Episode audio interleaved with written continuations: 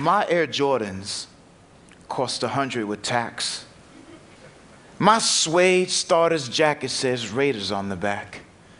I'm styling, smiling, looking real mean, cause it ain't about being heard, just being seen. My leather Adidas baseball cap matches my fake Gucci backpack. ain't nobody looks as good as me. But this costs money, it show ain't free.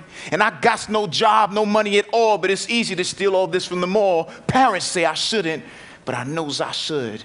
Got to do what I can to make sure I look good. And the reason I have to look real good, well, to tell you the truth, man, I don't know why.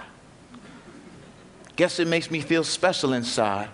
When I'm wearing fresh gear, I don't have to hide. And I really must get some new gear soon, or my ego will pop like a 10 cent balloon. But security is tight at all the shops. Every day there are more and more cops. My crew is laughing at me because I'm wearing old gear. School's almost over, summer's near, and I'm sporting torn Jordans.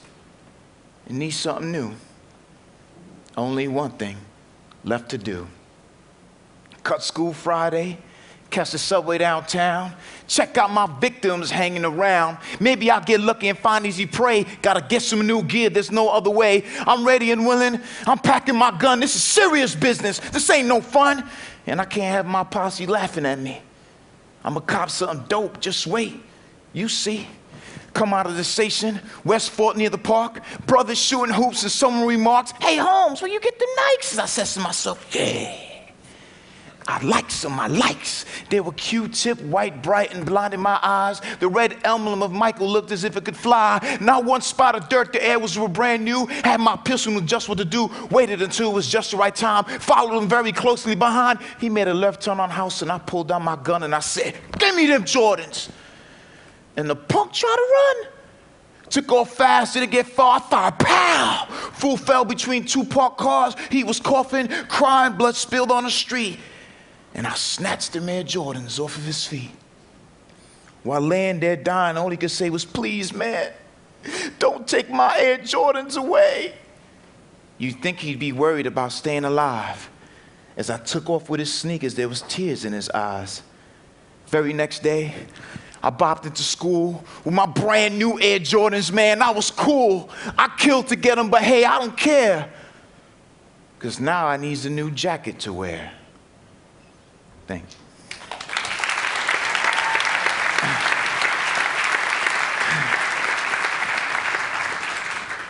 For the last 15 years that I have been performing, all I ever wanted to do was transcend poetry to the world. See, it wasn't enough for me to write a book. It wasn't enough for me to join a slam competition. And while those things hold weight, it wasn't the driving force that pushes the pen to the pad the hunger and thirst was and still remains how do I get people who hate poetry to love me? Because I'm an extension of my work. And if they love me, then they will love my work. And if they love my work, then they will love poetry. And if they love poetry, then I would have done my job, which is to transcend it to the world. And in 1996, I found the answer in principles in a master spoken word artist named Reggie Gaines, who wrote the famous poem, Please Don't Take My Air Jordans.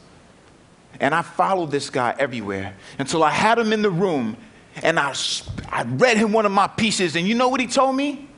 You're whack. you know what the problem is with you, homie? You don't read other people's poetry. And you don't got any subordination for verbal measures to tonal consideration. Now, he kept on rambling about poetry and styles and Nuyorican Friday nights. Now, I could have quit. I should have quit. I mean, I thought poetry was just self expression. I didn't know you actually have to have creative control. So instead of quitting, I followed him everywhere. When he was writing a Broadway show, I would be outside of the door. I would wake him up in like 6:30 in the morning to ask him who's the best poet. I remember, I remember eating the eyes of a fish right out the sea because he told me it was brain food. then one day, I told him, Reggie, what is subordination for verbal measures to tonal consideration? and he handed me a black and white printed out thesis on a poet named Etheridge Knight and the oral nature of poetry. And from that point, Reggie stopped becoming the best to me. Because what Etheridge Knight taught me was that I can make my words sound like music, even my small ones. The monosyllables, the ifs, ands, buts, whats, the gangster in my slang could fall right on the ear. And from that on, I started chasing Etheridge Knight.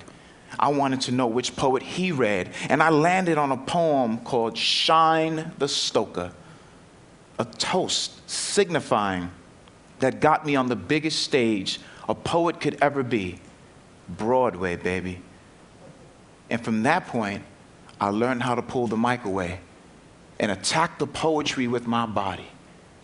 But that wasn't the biggest lesson I ever learned.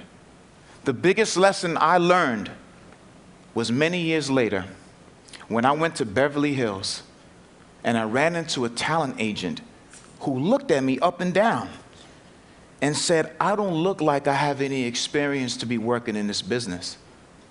And I said to him, Listen, punk fool, you're a failed actor who became an agent. And you know why you failed as an actor? Because people like me took your job. I've traveled all the way from Cleveland and Essex and East New York, took the local six line up to the hookers of Hunts Point who were in my way, on my way to master the art of space. And the one to infinite amount of man, woman, and child you can fit in there, only so I could push them to the back of the wall with my experience. People have bought tickets to my experience and used them as refrigerator magnets to let them know that the revolution is near, so stock up. I'm so experienced that when you went to a privileged school to learn a Shakespearean sonnet, I was getting those beats kicked and shoved into me. I can match the shock of the crying game with the awe of a child being called an AIDS victim by a bully who didn't know that it was his father who gave it to my mother. And that's a double entendre. I'm so experienced that when you went to the Fell School and all the rich little fairy boys decided to sponsor a child, and they, that was me, but kicked me out when I was taught teaching the fairy boys how to rob the patch off a pair of Lee jeans and bring them to VIM. Let me see Chekhov pull that off. Sanford Meisner was my Uncle Artie yelling solidly to himself, Something's always wrong when nothing's always right. Method acting is nothing but a mixture of multiple personalities, believing your own lies are reality. Like in high school, Cool Kenny telling me he wanted to be a cop. Duke, you go to Rikers Island Academy. I can make David Mamet psychoanalyze my attack on dialogue. Stanislavski be as if, be as if he were Bruce Lee, kicking your roster of talentless students up and down Crenshaw. So what? Your actor studied guerrilla theater at the London Rep. Let me tell you an ancient Chinese Saturday afternoon kung fu secret. Boards don't hit back. You think black entertainers have it hard finding work in this business? I'm a suspicious mulatto, which means I'm too black to be white and too white to be doing it right. Forget the American ghetto. I've cracked stages in Soweto, buried abortion babies in Potter's Field, and still managed to keep a smile on my face. So whatever you curse at me, to your caddy shack, go for this, go for that assistant when I walk out that door. Whatever slander you send my way, your mother. Thank you.